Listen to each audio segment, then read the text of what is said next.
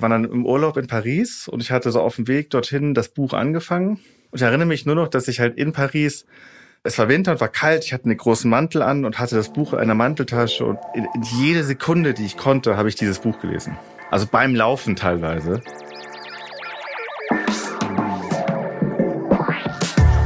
Seite an Seite.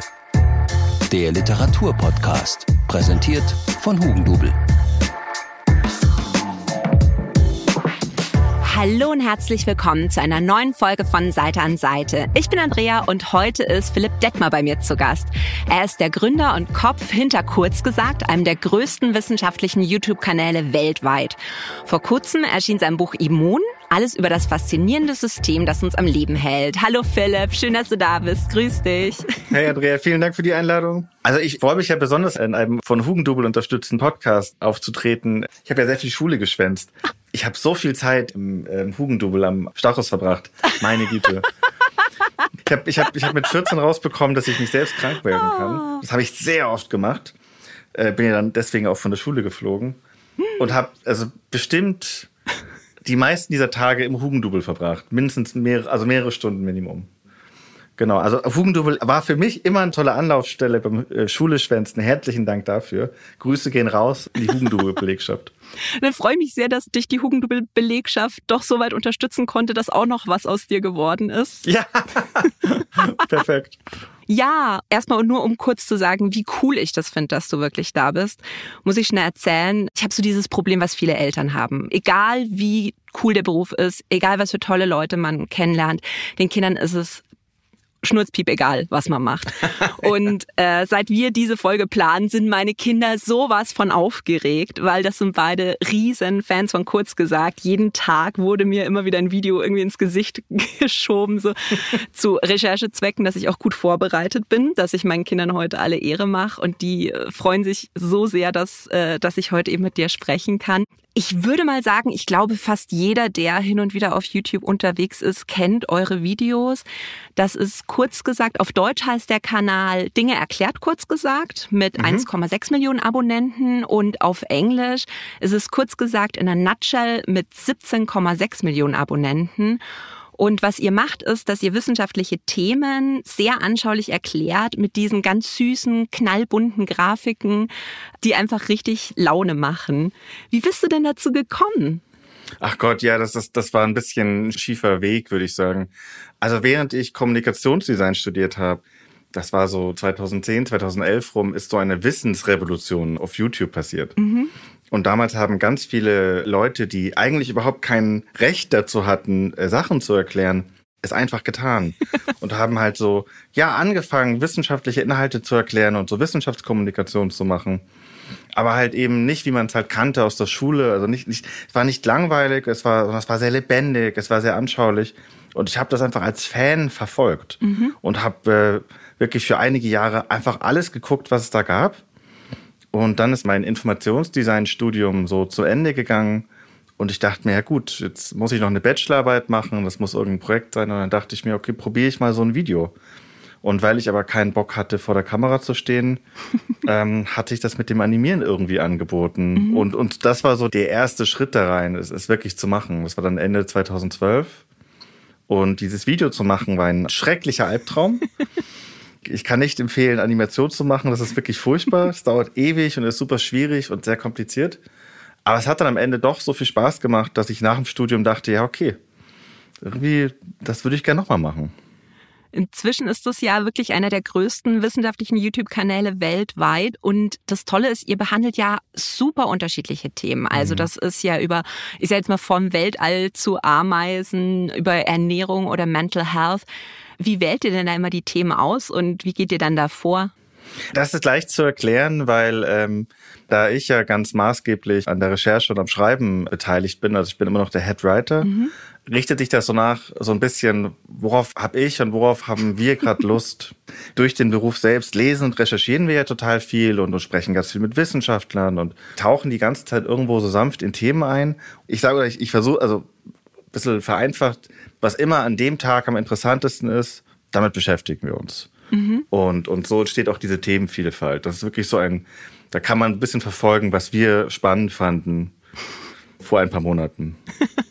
ja, ich habe auch ein Video von dir gesehen, wo erklärt wird, wie ein kurzgesagt Video gemacht wird. Und da hieß es ja auch, das dauert 1200 Stunden, bis so ein Video dann tatsächlich fertig ist. Und mhm. dann können wir uns das gratis auf YouTube anschauen. Also danke dafür. Ja, Danke fürs Gucken. Das muss man auch auf jeden Fall dazu sagen. Das ist kurz gesagt das fundamentale ein Teamprojekt. Also an einem Video arbeiten, weiß nicht, acht bis zwölf Leute, mhm. mehrere Monate. Hat man dann Themen auch manchmal über, wenn man die dann so Monate bearbeitet, dass man sagt, boah, das, ich kann jetzt nicht mehr? Oder ist dann die Begeisterung wirklich bis zum Schluss auch da? Nee, man hat definitiv Themen über, besonders wenn sie sich einer, einer leichten Recherche entziehen. Es, es, gibt ja wirklich Themen, da kann man zwei, drei Papers lesen und dann ist man da drin.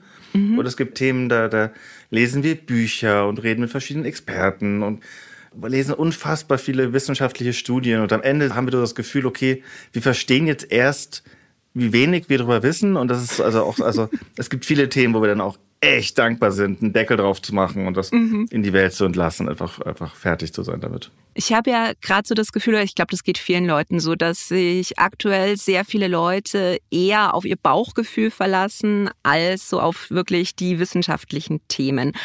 Wo siehst du jetzt da eigentlich so Wissenschaftskommunikation in der Pflicht? In der Pflicht, okay. Naja, hm. Also wir werden nichts daran ändern können, dass sich Leute eher auf ihren Bauch verlassen, fürchte ich. Aber ich meine, die Wissenschaftskommunikation gerade in der heutigen Zeit ist halt maßgeblich dafür verantwortlich, ich sag mal, den, den Stand des Wissens der Menschheit einigermaßen schnell und direkt an möglichst viele Menschen weiterzugeben. Ob sie das jetzt gerade leistet, da bin ich nicht ganz sicher. Mhm. Aber das ist zumindest so die ideale Vision, dass eben Gruppen wie wir helfen, dass man sich in, in schwere und komplizierte, aber auch sehr relevante Themen schnell reinarbeiten kann, ohne eben selbst viele Papers und Bücher lesen zu müssen. Jetzt ist ja dein erstes Buch äh, rausgekommen, Immun. Alles über das faszinierende System, das uns am Leben hält. Mhm. Ihr habt bei kurz gesagt aber auch schon Videos zu dem Thema gemacht. Wieso hattest du jetzt dann nochmal das Bedürfnis, na, das reicht mir nicht, ich muss jetzt noch mehr in dem Thema bleiben? Also im Grunde ist das so ein bisschen äh, andersherum passiert. Also das Buch gibt es länger oder die Idee für das Buch gibt es länger als den Kanal. Ah. Und zwar im Studium. Ich habe ja Kommunikationsdesign studiert mit dem Fokus auf Infografiken. Und während des Studiums an irgendeinem Punkt dachte ich mir, ich will mir so ein richtig schweres Thema suchen, um dafür eine gute Visualisierung zu finden. Mhm. Und in einer jungen Naivheit und Wahnsinn habe ich mir gedacht, ach, ich nehme das Immunsystem. Das klingt kompliziert und ich wusste auch wirklich nicht sehr viel darüber. Mhm. Also im Grunde war Fluch und Segen, weil es war so viel komplizierter, als ich meinen kühnsten Albträumen vermutet hatte. Aber auch so viel spannender. Und dann habe ich halt im Studium, das sollte eigentlich nur so ein Semesterprojekt sein, da habe ich dann eben das äh, halbe Jahr dran gearbeitet, aber ich habe als der Sommer kam, nicht das Gefühl gehabt, ich bin fertig damit. Mhm. Habe einfach weitergearbeitet. In meine Semesterferien damit verschwendet sozusagen. Und am Ende war so, ich sag mal, die erste Version von dem Buch fertig. Mhm. Äh, und das ist jetzt aber halt knapp zehn Jahre her. Wow. Und als das Studium dann zu Ende war, wenn ich ganz ehrlich bin, ich habe versucht, dieses Buchkonzept an den Verlag zu bringen, aber niemand hatte Bock auf mich. Alle haben mich weggeschickt. Niemand fand auch die Idee so toll, was auch irgendwie Sinn macht natürlich. Ich war irgendein Student, der da überall angeklopft hat, hat mich natürlich niemand ernst genommen.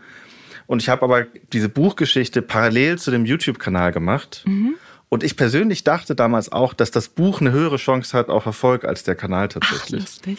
Ähm, aber dann hat der Kanal plötzlich richtig angefangen zu funktionieren. Mhm. Dann dachte ich, ja, okay, dann ist das jetzt wohl mein Beruf.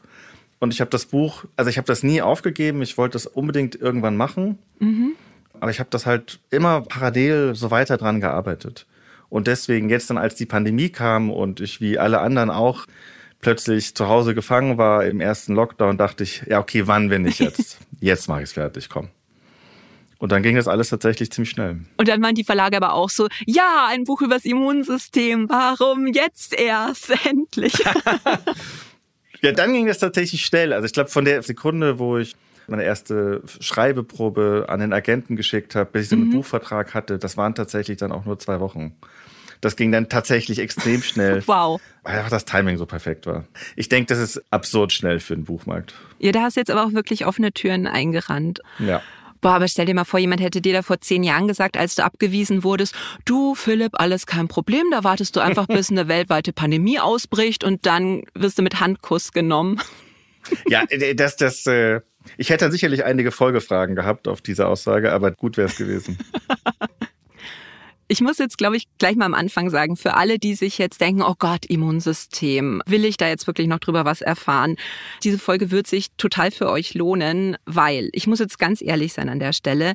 Ich hatte ein bisschen Angst, fast ein Buch zu lesen, aus zwei Gründen. Mhm. Das erste ist, nach zwei Jahren Pandemie, äh, muss ich sagen, habe ich auch schon irgendwie mentalen Overkill, was dieses Thema angeht.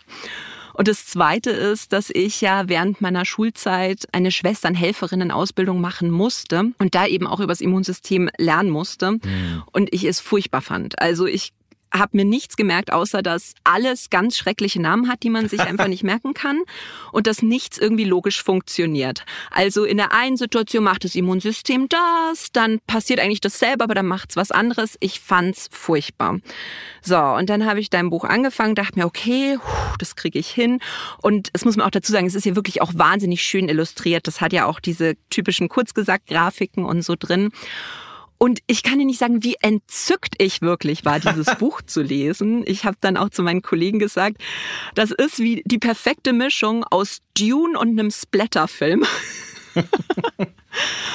und meine Kollegen dann auch so, bitte was? Und das ist ja das Schöne wirklich, also für jeden, der sich jetzt denkt, oh Gott, Immunsystem, halte ich das aus?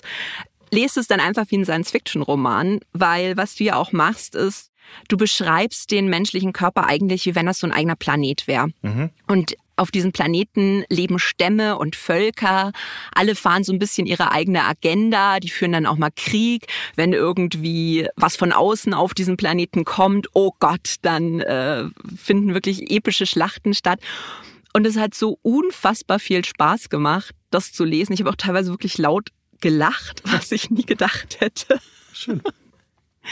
Wo kommen denn die ganzen Bilder immer bei dir her? Ach Gott, boah, das kann ich nicht beantworten. Wo kommt Fantasie her? Keine Ahnung, das kommt so. Aber ich kann es vielleicht ein bisschen allgemeiner beantworten. Also mein Gefühl, ich bin ja auch, hatte ja keinen besonders geraden Schulweg und so weiter. Also ich habe echt auch immer ein Problem gehabt, wie einem was beigebracht wird. Mhm.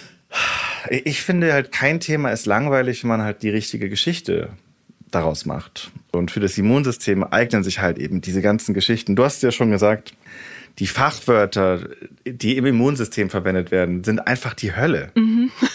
Sind unfassbar kompliziert und unfassbar unintuitiv und haben ganz oft noch so Zahlen mit drin.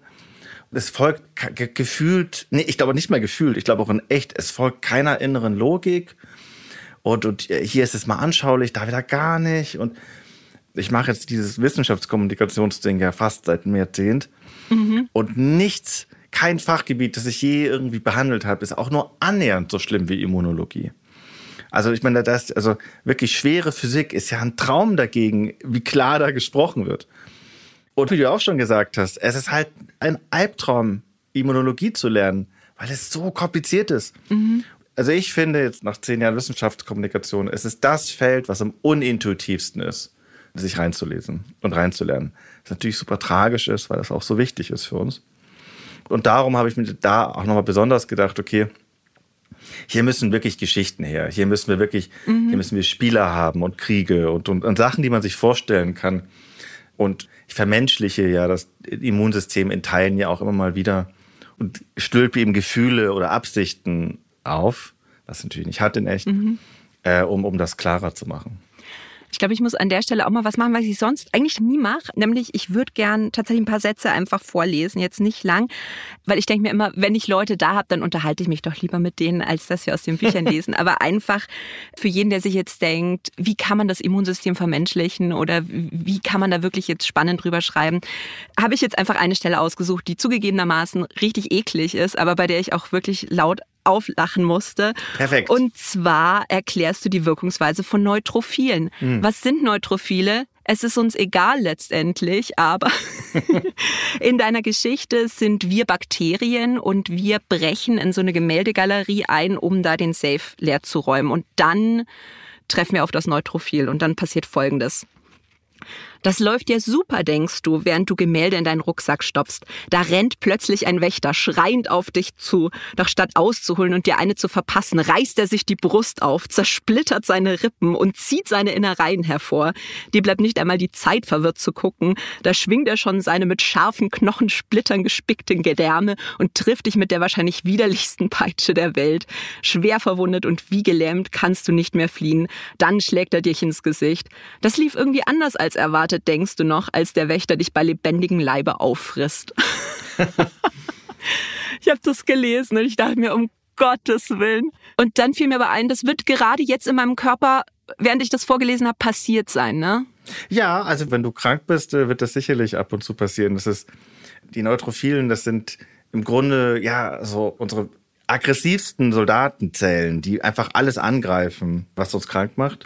Mhm. Ja, ich meine, das ist einfach absurd, was die tun. Also der, der Prozess, der dort beschrieben wird, das ist so das sogenannte Net. Das ist, wenn eine von diesen Zellen Selbstmord begeht, um dabei noch möglichst viele Gegner mit umzubringen. Und das macht diese Zelle, indem sie ihre, ihren genetischen Code, ihre DNA ausspuckt. Oh. Also wirklich ihre Innereien. Und beim Ausspucken spickt sie die noch mit lauter tödlichen Substanzen. Und dann baut die um sich herum wirklich so ein, ein Netz des Todes. Und das Absurde ist aber, dass manchmal diese Zellen diesen Vorgang überleben und dann noch weiterkämpfen. Mhm. Und dann, also da frage ich mich natürlich, okay, eine Zelle ohne DNA, was ist das denn? Ist das denn schon tot? Ist das lebendig? Was ist denn das? Also was, für, was für eine absurde Situation. Und ja, ach, das Immunsystem. Ach, ach, das macht so viel wilden Kram. Ja, man merkt total deine Liebe auch für das Thema. Und es ist aber so eine riesenkomplexe Geschichte. Gibt es irgendwie so Teile, wo du sagst, uh, das finde ich ganz besonders spannend? Ich glaube, was mich so begeistert am Immunsystem, ist einfach die Komplexität als Ganzes.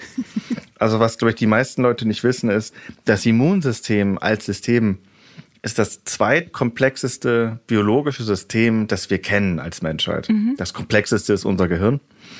Was ich immer spannend finde, ist, wenn man Leute fragt, was ist denn dein Immunsystem? Mhm. Dann können die meisten überlegen kurz und dann bemerken, bemerken sie selber, oh, ich habe gar kein Bild. Mhm. Ich weiß gar nicht, was das ist. Was ist denn mein Immunsystem? Das Interessante dabei ist aber halt irgendwie, das Immunsystem ist so ein bisschen wie dein Herz und dein, dein, deine Blutgefäße und dein Blut, also so ein Organsystem, das deinen kompletten Körper durchzieht. Das Immunsystem ist überall, also von der Zehenspitze bis zur Nasenspitze. Es hat eigene Autobahnen, es hat, es hat hunderte mhm. kleine Organe, es hat zwei große Organe, die kein Mensch kennt. Es hat Milliarden Soldatenzellen. Jeden Tag werden Milliarden frische Soldatenzellen geboren. Es hat Geheimdienste, es hat Geheimwaffen. Einfach diese unfassbare Komplexität und wie die so zusammenspielt, wie eine tolle Armee oder ein Orchester. Das fände ich einfach Wahnsinn. Also diese, wie so viele im Grunde dumme Teile zusammenkommen, um ein so kluges und, und faszinierendes System zu schaffen. Das ist das, was mich so fesselt am Immunsystem und warum auch jetzt nach dem Buch immer noch, also ich freue mich schon die nächsten Jahre noch zu lernen, was da noch rauskommt. Im Vorwort von deinem Buch erwähnst du ja auch, dass du selber an Krebs erkrankt bist. Und wenn mhm. ich das richtig verstehe, war das aber schon zu einer Zeit, wo du eigentlich sehr in dem Thema auch schon drin gesteckt hast. Wie war das dann für dich, eigentlich mit diesem ganzen Hintergrundwissen auch in diese Krankheit reinzugehen? Ist es dann irgendwie auf der einen Seite tröstlich, dass man weiß, was der Körper da jetzt auch alles so ein bisschen auffährt? Oder, oder fühlt man sich dann so maximal frustriert, weil man sich denkt, hey Leute, wir wissen doch, wie es richtig sein sollte. Na, ich fand es auf jeden Fall faszinierend. Was mir auch geholfen hatte, weil wir eh darüber sprechen, was Bücher mit einem machen. äh, hier ähm, ein paar Jahre davor hatte ich, ähm, ah, wie heißt das? Ich glaube auf Deutsch heißt das Der König der Krankheiten. Mhm. Ich hatte das auf Englisch gelesen, The Emperor of All Melodies. Ja. Dieses dicke, dicke, ich glaube, mhm. Pulitzer-Preis gewinnende Buch über Krebs von so einem Krebsarzt. Und ich war so dankbar, ja. dass ich das gelesen hatte ein paar Jahre, weil es auf jeden Fall auch da getan hat für mich, was ich auch mit dem meinem Buch vorhatte oder vorhabe. Mhm. Also mir hat das wahnsinnig geholfen, auch schon so viel über das Immunsystem zu wissen, als, als ich die Krankheit hatte und da den, den ganzen Prozess durchgelaufen hat. Natürlich war ich währenddessen durchaus auch mit anderen Dingen beschäftigt. Durchaus keine schöne Erfahrung, aber es hat sie auf jeden Fall besser gemacht, würde ich sagen. Definitiv interessanter, weil ich meine Ärzte mit vielen nervigen Fragen mhm. äh, stören konnte die ganze Zeit. Und aber auch für mich, um so ein bisschen das einschätzen zu können. Weil auf der einen Seite natürlich, also Krebs ist ja schon irgendwo ein Immunsystemversagen. Mhm. weil ein Immunsystem ist halt auch dafür zuständig, Krebszellen möglichst früh zu erkennen und zu töten. Und auf der anderen Seite, als dann bei mir die Chemo aber angeschlagen hat und die Tumore geschmolzen hat, war natürlich auch mein Immunsystem zur Stelle, um die aufzufressen, um da äh, reinzurennen, wo die ganzen Zellen gestorben sind und dabei sicherlich auch ganz viele noch frische Krebszellen mitzufressen. Mhm. Also man entkommt dem Immunsystem nicht an keinem Punkt. Und vielleicht, wenn ich das noch dazu sagen darf, weil ich jetzt auch das andere Buch erwähnt habe und was ich mit, mit meinem Buch machen möchte, ich finde, was an Krankheiten so gruselig ist, ist ja, dass man sie oft nicht versteht. Mhm. Also, weißt du, wenn du mit Grippe zu Hause liegst oder was auch immer, man, man ist so, man, man ist so ein bisschen machtlos, man kann nichts machen, man, man, man fühlt dieses Kranksein, man fühlt, es geht einem nicht gut, man fühlt die Schwäche. Und diese Symptome sind aber in der Regel vom Immunsystem verursacht. Mhm. Das Immunsystem macht ganz viel von dem, dass es sich schlecht anfühlt, krank zu sein. Und je mehr man das versteht und je mehr man auch versteht, was da passiert, desto weniger dunkel und gruselig wird das Ganze. Also wenn du irgendwie auch in man einen Horrorfilm guckt, dann ist ja das Monster immer am mhm. gruseligsten, wenn man es nicht sieht. Wenn es irgendwie verborgen und mysteriös im Schatten ist. Und so ist das mit Krankheiten auch. Also die sind, verstehen sie nicht besonders gut und das ist auch so, hm, man weiß, na, was ist los? Und wenn man das Immunsystem beginnt zu verstehen, das ist dann wie im Horrorfilm, als ob das Licht angemacht wird. So, ah, ist halt ein, ein Dude in einem Gummianzug. Und so ist das dann auch so, ah, okay, jetzt geht's mir nicht gut. Ja, wahrscheinlich, weil meine ganzen Zellen gerade so viele ähm, Zytokine ausstoßen und die machen jetzt das und das in meinem Körper. Also ich, ich hoffe, dass mein Buch das auf jeden Fall schafft, dass also Krankheit weniger gruselig, weniger mysteriös wird. Das war auf jeden Fall immer der Effekt, den es auf mich hatte, über das Immunsystem Bescheid zu wissen. Ja, auf jeden Fall. Also was ich zum Beispiel bei dir gelernt habe, was ich so ein schönes Wort fand, ich fand es eigentlich ein cooles Wort, dass wir Pyrogene haben. Und die Pyrogene machen unser Fieber. Und, und dann dachte ich mir auch, das ist wie, wie so ein bisschen so eine, weiß ich nicht, semi-motivierten Pyromanen, die dann sagen, ja gut, machen wir jetzt mal hier ein bisschen. Also ja. das nächste Mal, wenn ich Fieber habe, werde ich dann an meine Pyrogene denken und denken, okay, Leute, auf in den Kampf. Das ist tatsächlich auch eines der, der cooleren Worte auf jeden Fall in der Immunologie, ja. Yeah. Schönes Bild, kleine Typen, die Feuer machen, weil sie wütend sind. Was ich aber an deinem Buch auch wirklich faszinierend finde, ist, dass es Sachen gibt, die mit dem Immunsystem zu tun haben, die wir überhaupt nicht auf dem Schirm haben, dass das Immunsystem da seine Finger im Spiel hat, nämlich bei Tattoos. Mhm. Ich hatte die letzten zwei Jahre nicht viel zu tun, dann dachte ich mir, ah, ich könnte mir auch mal wieder ein Tattoo stechen lassen und gerade sind ja diese, diese mit diesen kleinen Punkten so in und ich denke mir, boah, das wäre bestimmt voll hübsch und dann dachte ich mir, ja, aber wenn es verläuft, ah, dann sieht's bestimmt blöd aus. Und dann dachte ich mir, nee, die Technik, die Technik kann das doch heutzutage bestimmt. Und dann lerne ich bei dir, dass die Technik 0,0 mit den Tattoos zu tun hat, sondern dass unser Immunsystem schuld dran ist, dass die Tattoos äh, nach ein paar Jahren nicht mehr so frisch ausschauen wie am ersten Tag. Ja, das habe ich auch erst bei der Recherche gelernt. Das fand ich auch super spannend. Es macht aber auch Sinn, wenn man drüber nachdenkt, wie so vieles Sinn macht, wenn man quasi ins Detail schaut. Mhm. Ich meine, was, was sind denn Tattoos im Grunde? Das sind halt Farbstoffe, die wir uns unter die Haut pieken. Und da könnte man jetzt natürlich aber echt zurecht fragen, halt, warum ist eigentlich der Körper einverstanden damit? Und der ist natürlich nicht einverstanden. Der Körper kann das ja nicht unterscheiden. Der weiß ja nicht, ah, hier wird Kunst gemacht. Der kommt nur mit so, okay, ich werde verletzt und plötzlich sind da so Stoffe da und das finde ich nicht gut. Und die bleiben da auch noch.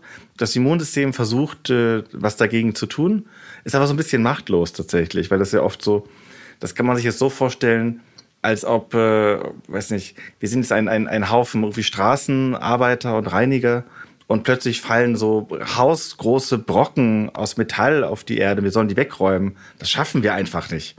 Also so riesige Felsen. Und so empfindet das Immunsystem das. Und was aber passiert, dass die manchmal so ein bisschen bröckeln oder da kann man mal so einen Kiesel abreißen und so. Und so fasert das aus mit der Zeit. Und wann immer das Immunsystem das kann, entfernt es quasi kleine Bröckchen davon und frisst die und entsorgt die und, oder schwemmt die raus. Also das Immunsystem ist nicht glücklich über Tattoos. Es hat aber quasi im Grunde, muss sich ein bisschen arrangieren, weil es eben diese großen, aus der Sicht des Immunsystems, diese großen Brocken aus Farbe einfach nicht wegkriegt. Aber es würde gern. Nee, also das fand ich auch super spannend. Wir wollen heute aber jetzt nicht nur über dein Buch reden, sondern du hast auch wieder drei Bücher mitgebracht, die dich inspiriert haben im Leben. Und ich ja. würde sagen, wir bleiben gleich mal bei der Wissenschaft, aber bei äh, der coolsten Wissenschaft der Welt, nämlich der Scheibenwelt. Und zwar ist das die Wissenschaft der Scheibenwelt von Terry Pratchett. Das hat er zusammen mit Jack Cohen und Ian Stewart geschrieben. Und ich glaube, an der Stelle müssen wir jetzt alle beruhigen, die Terry Pratchett nicht kennen und jetzt das Zittern anfangen, weil sie denken, oh Gott, jetzt wird das so eine Flat Earther Geschichte. Also Terry Pratchett schreibt ganz viele Romane vor allen Dingen in diesem Scheibenweltkosmos. Also das ist quasi eine, ja, eine flache Welt, die auf vier Elefanten steht, die auf einer Schildkröte stehen und äh, hat da so, ja, so mittelalterlich angehauchte High-Fantasy-Welt. Aber was er macht, ist halt, dass er diese Fantasy-Klischees eigentlich äh, ziemlich durch den Kakao zieht. Und das sind wahnsinnig tolle Bücher. Sehr, sehr spannend, witzig, aber auch mm. sehr schlau. Und ich habe mich so gefreut, dass das dabei hat. ich bin ein riesen Terry Pratchett-Fan tatsächlich. Ach, cool, wirklich. Schön. Also jeder, der noch nie ein Scheibenweltenbuch gelesen hat, das ist ein schrecklicher Fehler, den man ganz dringend möglichst schnell ändern sollte.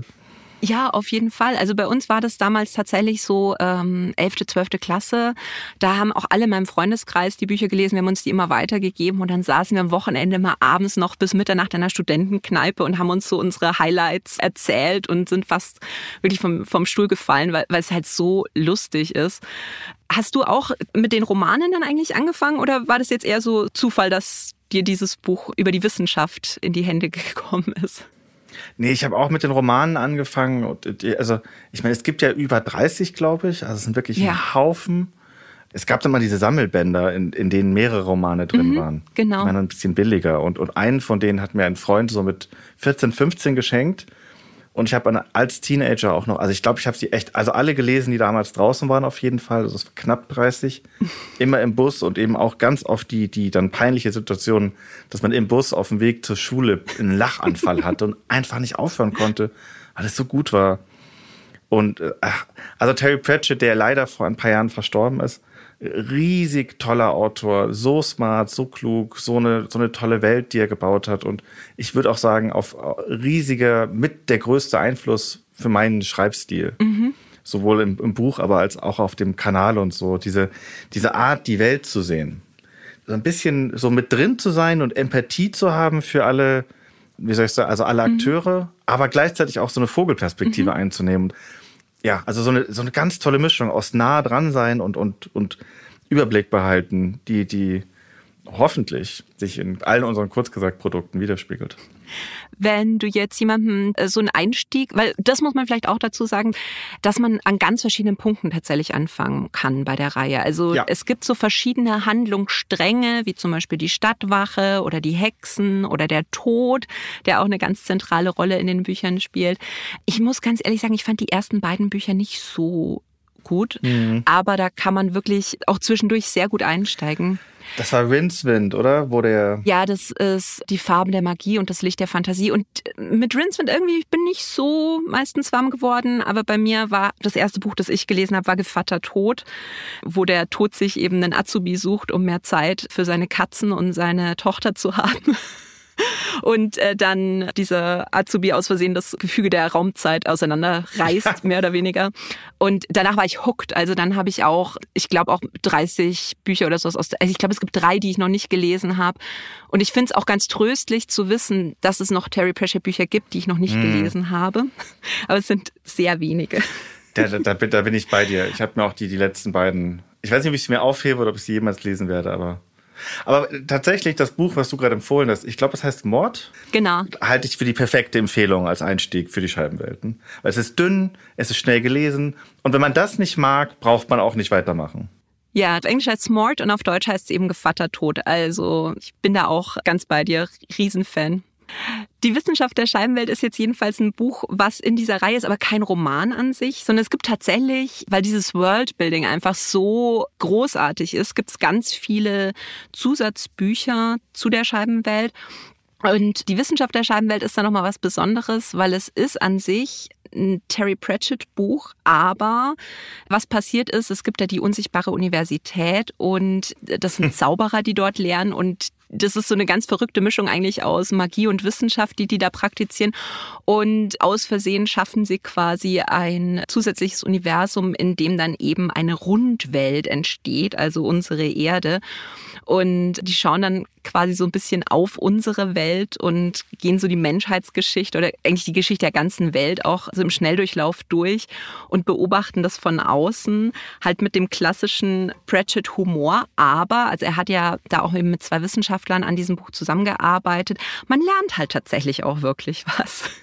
Ja, man lernt ganz viel und wie du gerade gesagt hast, also was, was dieses Buch so toll macht, dass es eben eine, wieder so eine Außenansicht auf unser Universum darstellt. Also für uns Menschen ist ja irgendwie so eine Welt, auf der Magie existiert, ja in, in einer gewissen Weise so emotional, so ein bisschen logischer. Und von dieser Perspektive aus erklären sich sozusagen diese, diese Zauberer unsere Welt, in der es eben keine Magie gibt. Und die sind auch extrem irritiert davon, so wie eine Welt ohne Magie. Da funktioniert ja überhaupt nichts. Und wie soll man denn, wie bringt man denn irgendwie das Universum zum Laufen? Und aus der Perspektive schauen die quasi unserem Universum zu, wie es sich entwickelt und wie Evolution passiert und wie, wie Physik zusammenkommt. Und natürlich auch die Menschheit. Und das, obwohl der eben, wie gesagt, Science-Fiction-Autor ist, Terry Pratchett, das ist halt mit das beste populärwissenschaftliche Erklärsystem, was der gebaut hat, das ich kenne. Und auf jeden Fall einen riesen Einfluss mhm. auf, auf mich, auf kurz gesagt, auf mein Buch. Diese Art zu erklären, mit so einer unfassbaren Leichtigkeit, mit so einem Humor, mit diesen Perspektiven verschieben, aber immer noch mit Empathie irgendwie. Auch immer noch, okay, ja, das ist jetzt irgendwie alles doof vielleicht, aber hey, so die Wesen, die das alles miterleben müssen, ja, das ist schon, also für die auch noch was zu empfinden, nicht so roboterhaft zu werden. Also wahnsinnig super Bücher und also ich würde es vielleicht nicht empfehlen, das zu lesen, wenn man noch kein Scheibenberg-Buch gelesen hat, tatsächlich, weil ich glaube, dann ist es noch ein bisschen, das ist vielleicht ein bisschen Matsch am Anfang sonst. Aber wenn man zumindest ein, zwei Scheibenwelten-Bücher gelesen hat und sich mit der, mhm. dieser Welt anfreunden kann, dann sind das, finde ich, einfach unfassbar gute Wissenschaftskommunikationsbücher und die einem vor allem aber auch eben so eine Perspektive mitgeben. Also man wird sicherlich kein Experte für die Sachen, die dort erklärt werden mit dem Buch, aber diese Perspektive, die Terry Pratchett mit seinen Kollegen da und Freunden verbreitet, die finde ich ist Gold wert. Inwiefern sind denn für dich eigentlich so gute Geschichten und gute Bücher auch wirklich wichtig, um anderen Leuten auch Horizonte dann zu eröffnen? Ja, wahnsinnig, wahnsinnig wichtig. Also was wir ja auch machen auf YouTube mit unseren 10 Minuten Videos. Ich denke, das mhm. hat einen Wert und das hat einen, seinen Stellenwert in der Welt. Und ich glaube, das ist auch wichtig, dass es gemacht wird und dass das gut gemacht wird. Aber am Ende ist natürlich schon so, dass nichts Bücher ersetzen kann. Also ein Buch gibt einem eine andere Tiefe. Man muss eine andere Aufmerksamkeit mitbringen, wenn man was liest. Man hat eine andere Art von Vertiefung. Es hat eine Chance, einen irgendwo zu erreichen, wie das kein anderes Medium kann. Ich lese wahnsinnig viele Sachbücher, beruflich natürlich. Mhm. Wenn ich frei habe, habe ich keinen Bock, Sachbücher zu lesen. Was habe ich frei? Aber ich versuche trotzdem viel zu lesen und auch viele Romane zu lesen, weil dieses, wie soll ich sagen, dieses Geschichten erzählen und dieses Fantasie anregen. Also ich habe das schon das Gefühl, dass ich davon auch in meiner Arbeit profitiere und dass ich davon als Mensch profitiere, mich mit so Geschichten vollzuladen und, und einfach so mhm. irgendwas in mir tief drin zu füttern, aus dem ich später oder woanders irgendwie zehren und ziehen kann. Ja, das kennt man ja auch. Man liest einen, einen Roman oder, oder irgendein Buch und da ist so ein Satz drin, der einen verfolgt, manchmal für Jahre. Und ich bin so auf der Suche nach, auf, nach solchen Sätzen, nach solchen Sachen, um sie natürlich auch weiter zu verarbeiten können und wieder weiterzugeben in unseren Videos oder halt hoffentlich mein Buch und so weiter. Ja, auf jeden Fall. Das zweite Buch, was dabei hast, da bleiben wir jetzt mal so im Fantasy Science Fiction ähm, Bereich und da muss ich dir einfach mal danken. das ist okay, das wird jetzt ein bisschen absurd, aber ich habe deine Empfehlungen bekommen und dann habe ich so durchgeschaut. Das ist von Ted Chiang, Stories of Your Life and Others und auf Deutsch heißt das mhm. geteilt durch Null. Das ist eine Kurzgeschichtensammlung ah. und das muss man vielleicht ja. auch noch vorher dazu sagen, weil im Deutschen ist es ja ganz oft so, dass dann irgendwie unterschiedliche Geschichten genommen werden aus von anderen Sachen, dass diese Kurzgeschichtensammlungen im Deutschen dann oft ein bisschen anders zusammengestellt sind als im Englischen. Aber da habe ich geguckt, das ist wirklich eins zu eins das, dasselbe Buch. Cool. Und dann dachte ich mir, oh, Story of Your Life, irgendwie kommt mir das so bekannt vor. Und dann habe ich gegoogelt, was, was hat's und dann habe ich erstmal das Weinen angefangen, weil ich ein überemotionaler Mensch bin und weil Story of Your Life die Vorlage zu dem Film Arrival war, der mich einfach zerstört hat. Also ich habe, glaube ich, den ganzen Film durchgeweint. Okay. Und ich weiß noch, dass, oh dass ich auf dem Weg dann nach Hause wirklich, wirklich bitterlich geschluchzt habe vom Kino nach Hause. Und für alle, die sich jetzt denken, oh Gott, Andrea, warum fängst du bei Fantasy oder bei Science-Fiction-Geschichten das Weinen an? Also das muss man vielleicht kurz sagen, dass äh, Story of Life beziehungsweise eben der Film äh, Arrival, das ist die Geschichte, wie Außerirdische auf der Erde landen und eine Linguistin versucht eigentlich so ihre Sprache zu lernen und Kontakt mit denen aufzunehmen. Und nebenbei erfährt man halt aber immer noch so ein bisschen auch äh, die Beziehung zu ihrer Tochter, die gestorben ist. Und im Film hat man dann halt irgendwann mal wirklich so einen Mindfuck-Moment, wo alles äh, so zusammenfällt, alle Puzzleteile und äh, ich bin nicht mehr klargekommen mit meinem Leben. Also und dann dachte ich mir immer, boah, ich müsste dieses Buch lesen danach und habe mich dann aber dagegen entschieden, weil ich dachte, oh Gott, nee, wenn mich der Film schon so aufgewühlt hat, was macht dann erst das Buch mit mir? Und mhm. habe es dann völlig auf die Seite getan. Und dann habe ich es eben dank dir jetzt das Lesen angefangen und jede Geschichte in diesem Buch ist so unfassbar anders, aber teilweise so wahnsinnig, wahnsinnig schön. Wie bist du denn eigentlich auf das Buch gekommen? Ja, meine, meine Freundin hat mir das empfohlen. Ich hatte mhm. mit ihr zusammen den, auch den Arrival-Film im Kino gesehen und fand ihn mhm. auch mega gut. Und war dann so ein bisschen neugierig und da meinte sie, ja, wenn dir das gefallen hat, liest doch mal die Kurzgeschichten von ihm, von mhm. dem Autor. Und wir waren da damals irgendwie, waren dann im Urlaub in Paris und ich hatte so auf dem Weg dorthin das Buch angefangen. Und ich erinnere mich nur noch, dass ich halt in Paris, es war Winter und war kalt, ich hatte einen großen Mantel an und hatte das Buch in einer Manteltasche und in, in jede Sekunde, die ich konnte, habe ich dieses Buch gelesen. Also beim Laufen teilweise. Mhm. Äh, also meine Freundin fand es dann auch irgendwie gar nicht mehr so witzig. Aber ich konnte auch nicht mehr aufhören. Mhm. Und ich muss auch gestehen, ich habe es erst einmal gelesen, weil ich so ein bisschen, also ein bisschen Angst habe, es nochmal zu lesen, weil es mich so gepackt hat und da wirklich Geschichten drin waren, die mich bis heute so begleiten und wo, ich das Gefühl habe, so okay, ich, ich habe überhaupt keine Fantasie, weil solche Geschichten habe ich nicht in mir, wie Ted Chiang sie hat. Diese Emotionalität, die es mitbringt. Es ist nicht so, als ob die Geschichten touchy-feely wären, mhm. by the way. Also es ist nicht so, dass es so, eine, so ein emotionales Buch wäre eigentlich. Nö. Sondern die Geschichten sind teilweise auch sehr, auch fast kalt. Also auch so mit, wie soll ich sagen, also Ted Chiang hat nicht so viel Empathie für seine Charaktere, habe ich das Gefühl. Das stimmt. Es ist teilweise schon durchaus eine technische Beschreibung. Aber diese Welten, die er erschafft, also teilweise ohne besonders liebevoll mit den Charakteren umzugehen oder wir lernen bei den meisten Charakteren auch nicht, wie sie sich fühlen oder was bei denen so los ist aber der schafft so Welten, die so originell sind. Also das, das ist ja auch so ein Ding, wenn man viel liest oder wenn man, wenn man älter wird, hat man immer, stößt man immer wieder darauf, ah, kenne ich. Oder man, man erkennt Strukturen in Geschichten, man erkennt Geschichten wieder, man weiß, wie Sachen ausgehen. Mhm. Schon nervig. Ja. Bei keiner der Geschichten von Ted Chiang ist das so. Das ist wirklich, das sind originale Geschichten. Alle davon Boah. Ich dachte mir dann auch, naja, gut, jetzt eine Kurzgeschichtensammlung. Das eine ist verfilmt worden.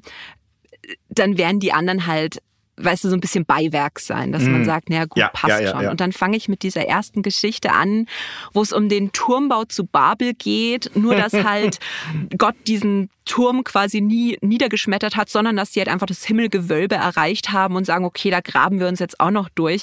Und es ist so unfassbar schön und atmosphärisch beschrieben.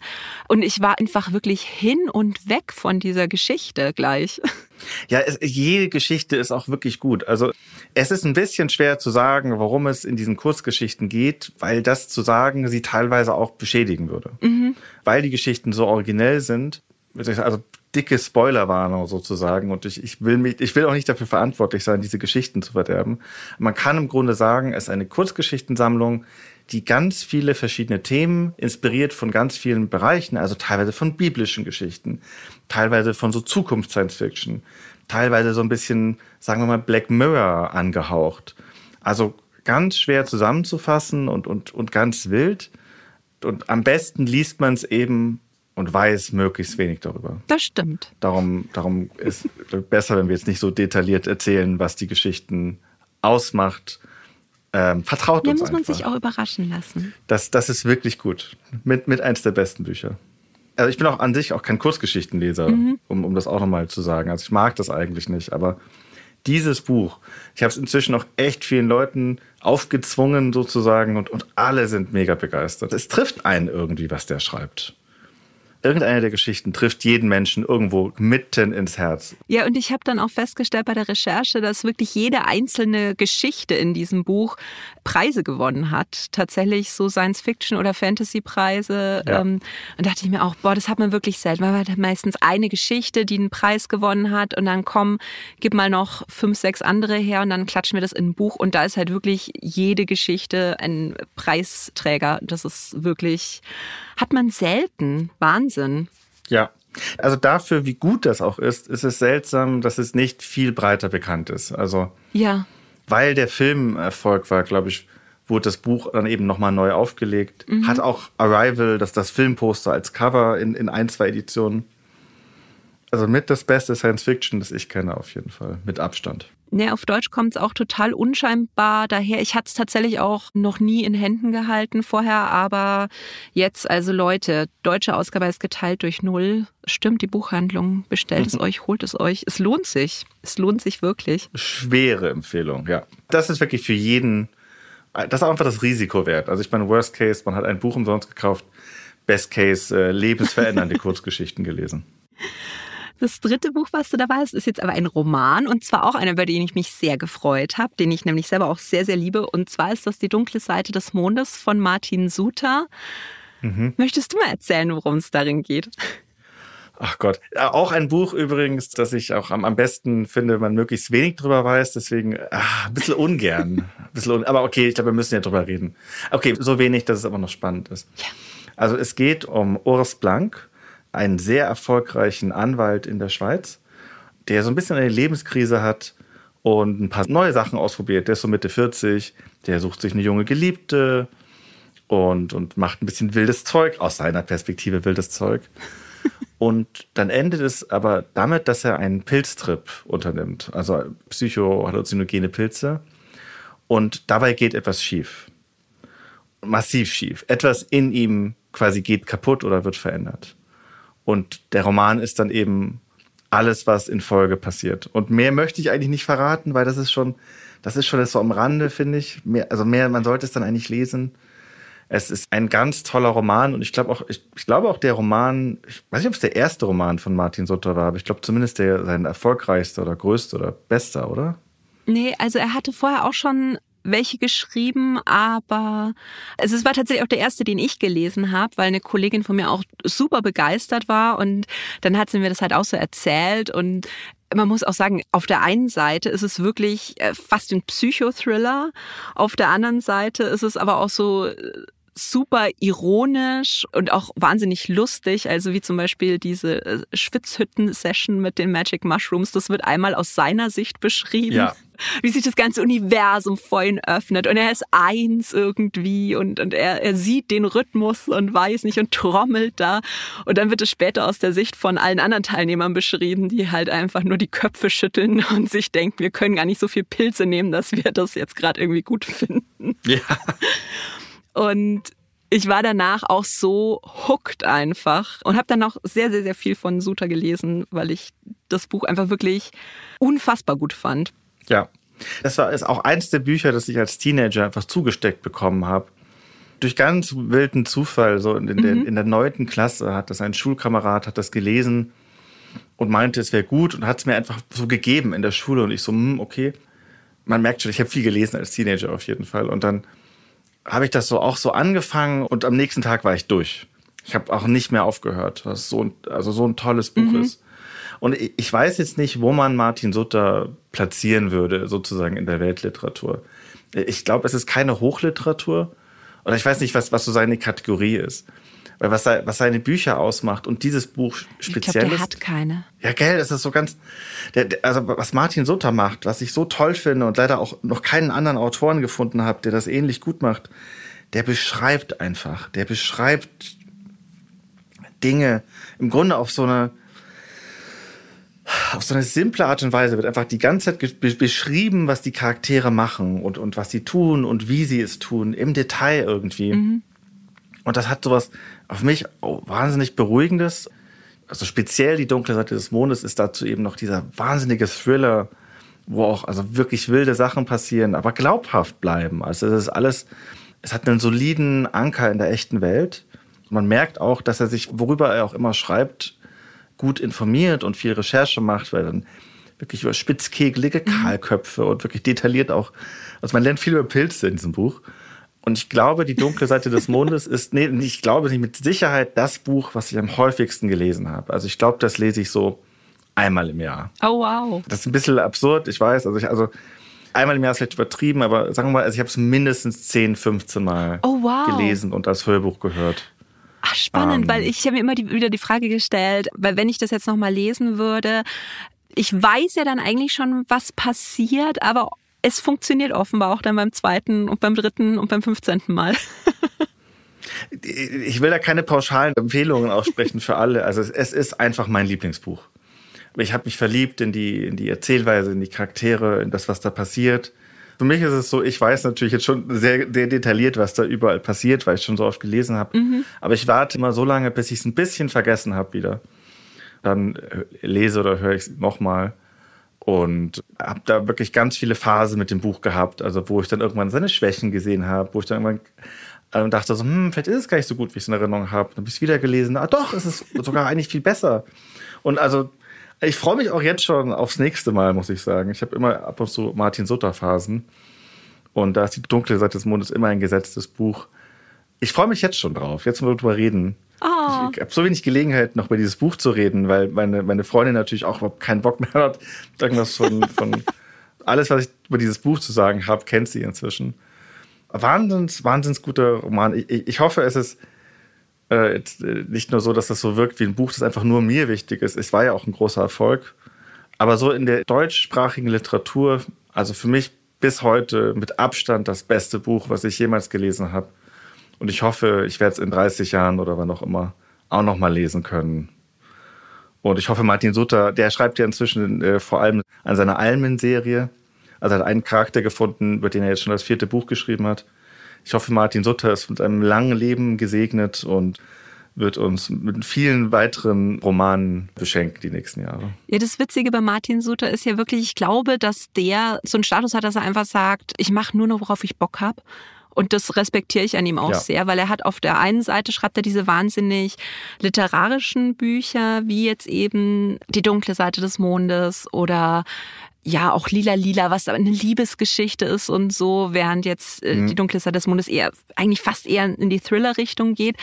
Der probiert sich da aus, hat aber immer eine tolle Mischung zwischen guter Literatur und aber auch wirklich so zugänglich und einfach, man kann das als ja. gute Literatur, man kann es auch als Unterhaltungsroman lesen. Ja. Und dann hat er, wie gesagt, seine Krimiserie, die Almensachen.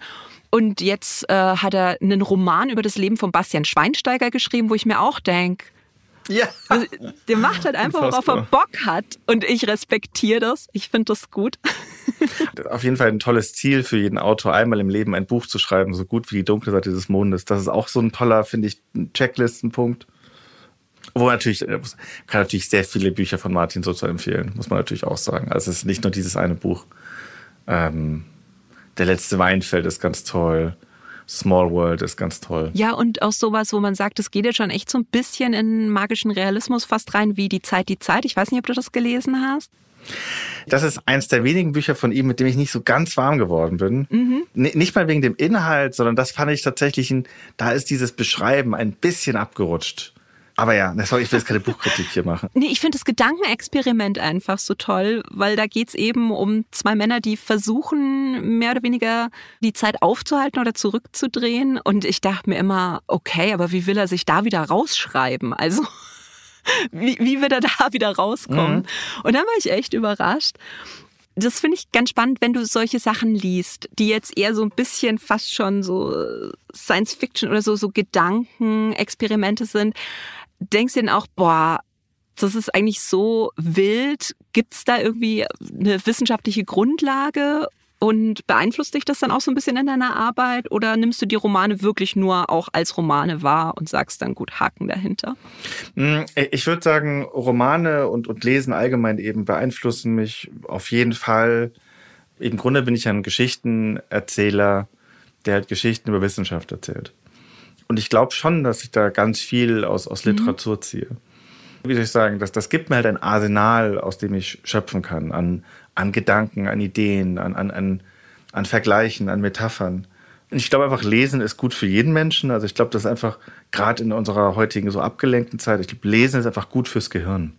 Es ist gut für Ruhe und Konzentration. Mhm. Literatur als Aufladung einer inneren Batterie. Mhm die für alle möglichen anderen Sachen benutzt werden kann. Oh, das hast du voll schön gesagt. Jetzt würde ich zum Abschluss noch eine Frage stellen. Und zwar, mhm. ich lerne ja immer auch sehr gerne was hier im Podcast. Und du hast jetzt Videos zu wirklich so vielen unterschiedlichen Themen gemacht. Gab es eigentlich so mhm. einen richtigen WTF-Fakt, wo du gesagt hast, den sollte eigentlich jeder Mensch wissen, aber niemand weiß den? Oh, das ist eine ganz fiese Frage, weil die Antwort ist ja und es wird, mir, wird, mir wird jetzt nichts einfallen. Ähm, oh Gott. Okay, ich habe was. Und zwar da habe ich ein paar Tage auch dran geknabbert. Das musste ich erst mal verdauen, bevor das irgendwann auch seinen Weg in ein Skript gefunden hat. Und zwar Andrea. Falls du es nicht schon im Video gesehen hast, mal gucken. Was glaubst du denn? Also die Milchstraße hat ja so, sagen wir mal, 200 Milliarden Sterne. Mhm. Was glaubst du denn, wie viele Sterne im Jahr in der Milchstraße neu entstehen? Oh Gott, keine Ahnung. Also die werden ja in so Nebel geboren, richtig? Mhm. Oh Gott. Ich, ich habe wirklich keine Ahnung. Also okay, der, der Gedanke wäre, okay, das Universum, das existiert hier noch viele Milliarden mhm. Jahre, mhm. Trillionen Jahre. Und wir, ah, wir haben so viele Milliarden Sterne in der Milchstraße. Und wie viele werden dann geboren? Ja, vielleicht mhm. ein paar Millionen, vielleicht ein paar tausend. Es sind drei. Na. Es sind drei Stück. Also jedes Jahr kommen zu diesen 200 Milliarden drei Aha. hinzu. Natürlich gehen deutlich mehr kaputt.